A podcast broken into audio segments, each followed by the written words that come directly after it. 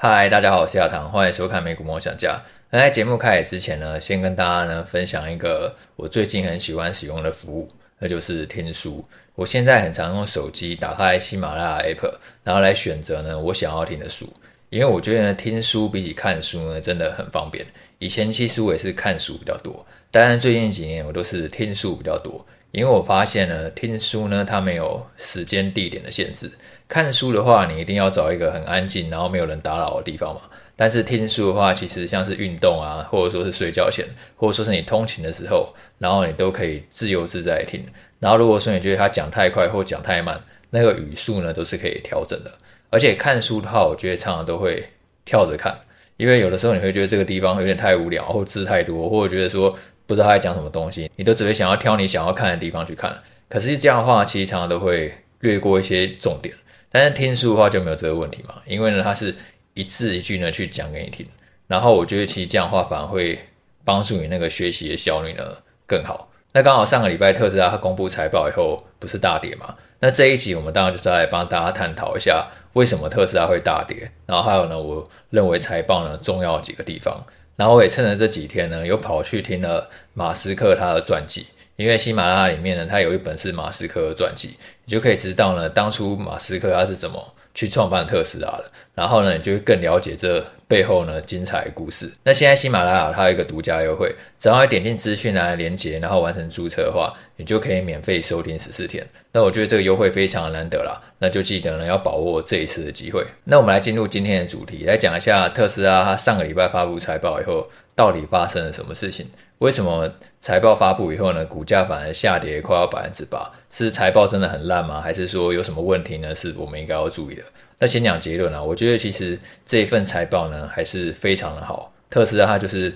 照它原本既定的策略在执行。我觉得，之所以下跌，最大的原因，说真的，也没有什么特别的地方，就是我们之前几集一直反复提醒各位，就是今年科技股真的已经涨太多了，所以呢，涨太多的话，那自然就会去修正。当然，如果你去回头检视基本面的话，其实公司的基本面就是不断的在改善。那特斯拉它这一季的营收获利呢，都是持续成长，只是因为降价的关系呢，它获利的成长幅度呢是跟不上营收了。营收这一季呢是成长百分之四十七。但是呢，每股盈余呢只有成长百分之二十，因为主要呢就降价嘛，所以它毛利率呢大幅度的下滑。它去年这时候毛利率是百分之二十八，可是呢现在只有百分之十八，等于硬生生少了百分之十嘛，所以自然呢它那个获利也会大受影响。而且更重要的是，马斯克表示呢，他未来呢不排除会进一步降价，那意思就是说这个毛利率可能还不是最低点了，它可能还会更低。那这样的话，大家当然都会担心说，那特斯拉等于未来获利成长就会继续趋缓了嘛？那所以呢，就造成说它股价的表现就比较疲弱一点。然后再加上它原本今年股价就已经上了超过一倍了，只是我觉得这个其实都是短期利空的干扰。因为长线来看的话呢，我们之前有提过，降价对于特斯拉其实是很有利的。因为降价的话，那一定会造成电动车的买气呢提升。特别是特斯拉，它本来就是大家呢最喜欢的一个电动车品牌。一旦说它的价格可以下降的话，其他那个需求就会马上去上升。而且它的毛利率呢，虽然说这一季只有降到百分之十八，可是还是遥遥领先其他竞争对手，可能差不多只有百分之十甚至更低的毛利率。所以降价对其他车厂来讲的话，其实那个经营压力呢是更大的，甚至呢等于就是要准备要赔钱卖，要不然的话就准备要退出市场。那这对于特斯拉它提升市占率呢，都会非常有帮助。那一旦呢特斯拉销量可以越来越多的话，其实也会反过来去强化它一直耕耘很久的自动驾驶的软体，因为自动驾驶软体这种东西，它是很需要。更多行驶数据的，你必须要一直行驶数据呢，不断的去优化，不断的去累积，不断的去分析，这个自动驾驶软体的效能才会越来越好。那这一季特斯拉它自动驾驶那个软体的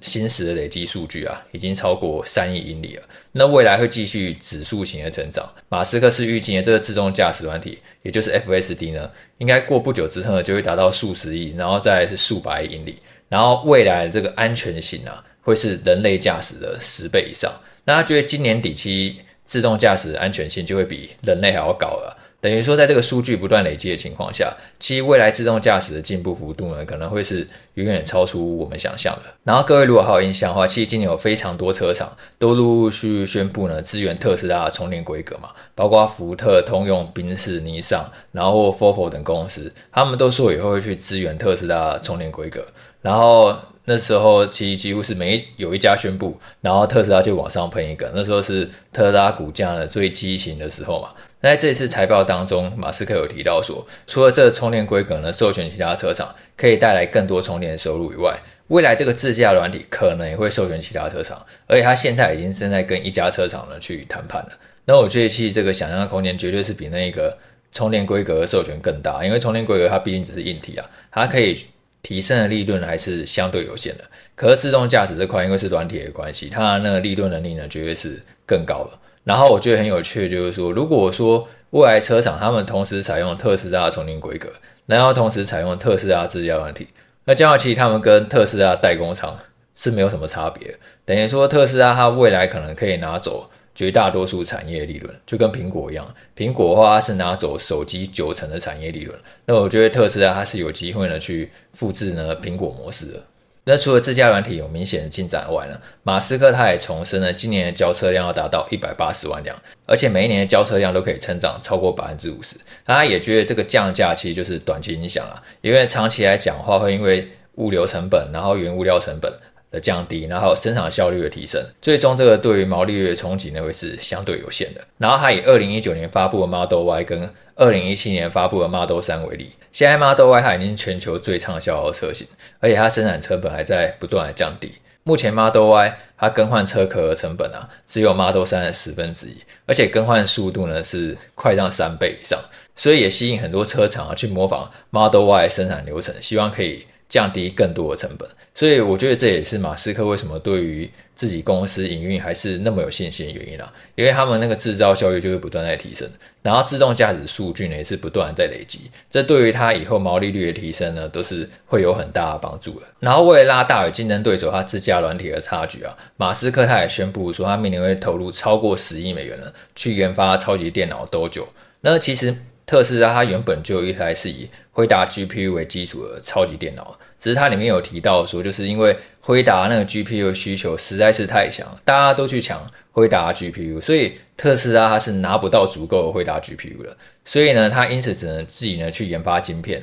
去搭载超级电脑多久。因为多久它等于是针对那一个自驾特别去做优化，所以他认为这个最终效能会非常好。预估大概明年二月的时候啊，就会进入呢全球算力的前五名。而且这个多久超级电脑不只可以用在自驾软体的开发上，对于他已经研发很久的那个擎天刚机器人啊，也可以提供算力的支持。他现在已经有开发五到六个擎天刚机器人，那预计明年就会开始呢投入工厂，让这些机器人呢开始上班。那他对于这个机器人未来成长前景呢也是非常看好的，而且他也看到很多未来的应用，像是他有提到一个例子，就是美国呢，他现在有超过两百万的身障者，他手脚行动呢是不方便的。那如果透过擎天刚机器人呢替他装上一个机器手臂的话，那可能就可以让他重获新生。所以他觉得其实这个市场的想象空间呢是非常大的。但是不管是自动驾驶或擎天刚机器人，其实最大的基础都是在 AI 运算上。那马斯克认为特斯拉在 AI 运算领域上是有很多独到优势的。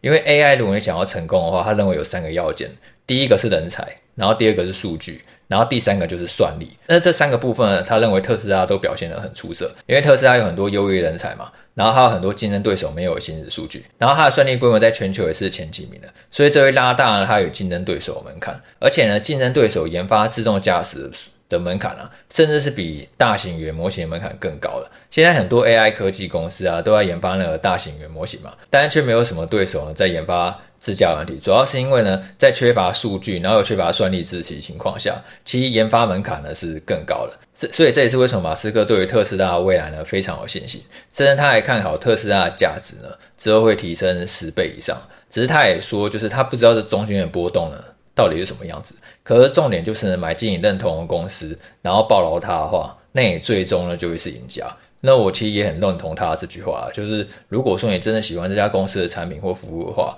然后你也觉得呢这家公司的股价呢是低于它合理的价值，那当然就是。继续抱着，而最终市场就会还你公道嘛。因为很多时候其实你对于短期的波动也是无法预测，可是你一直抱着它的话，最终。如果公司它都是一直走在正确的道路上的话，那它一定会回报你一个丰硕的成果。那除了电动车业务还有自家业务，本来就是大家最期待的地方以外，我觉得其实特斯拉的储能业务也是非常值得关注的。因为这一期特斯拉的储能业务啊，它营收成长了百分之七十四。然后如果是用装机量来看的话，这一季的装机量达到三十七亿瓦，跟去年同期比起来，它是成长超过百分之两百。而且最重要的是毛利率，毛利率它从上一季百分之十一。提升到百分之十八，几乎跟汽车业务相当了。等于说，它在前几年还是赔钱的。它一直到去年的话，它毛利率还是负的。可是今年毛利率已经提升到百分之十八。那未来几年的话，营收成长那么快，我觉得它很有可能会成为一个利润呢很大贡献的一个推手。只是大家现在可能关注比较利空的消息，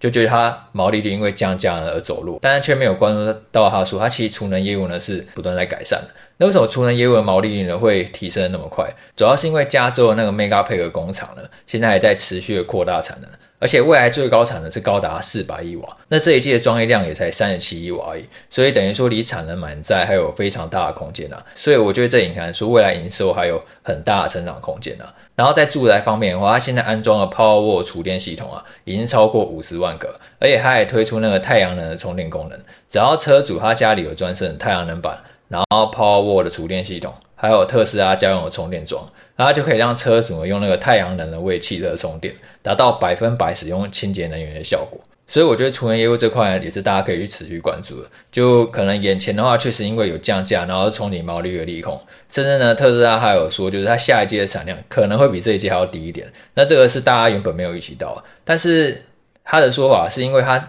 准备那个产线是要去升级，暂时停工，然后呢，所以才让第三季的产量可能会少降。可是我觉得最重要的是，它并没有调降全年产量的目标，等于说之后第四季的成长可能会是更大了。那一旦说第四季的成绩开出来之后，我觉得对于特斯拉的股价还会有一个更激烈的效果。然后我觉得还有隐藏在股价大跌下一个好消息，就是特斯拉它延宕很多年的电动皮卡也终于要在今年正式的投产，然后明年大幅度的量产。那虽然说这一个电动皮卡它初期的那个产量可能不会到很多。可是据马斯克他自己所说，这一个订单需求是已经爆表，远远超乎想象。那他是没有说明具体的数字啊，但是呢，从其他外国第三方网站来公布的话，这个订单数量呢是非常的惊人，现在已经超过了一百九十万辆。那目前呢，这个特斯拉它是规划这个年产能呢，大概也就三十七万辆左右而已。所以等于说，你现在如果下定这个电动皮卡，你至少要等五年以上。所以有新车型的推出，然后它制造效率不断的优化，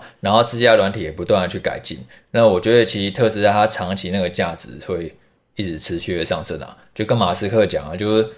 中间一定会有短期市场的波动，可是如果说你可以在股价大跌之下，还是去冷静看待基本面的话，那最后呢，回报我相信一定是很令人满意的。好，那今天就这样，那我们下一次见，拜拜。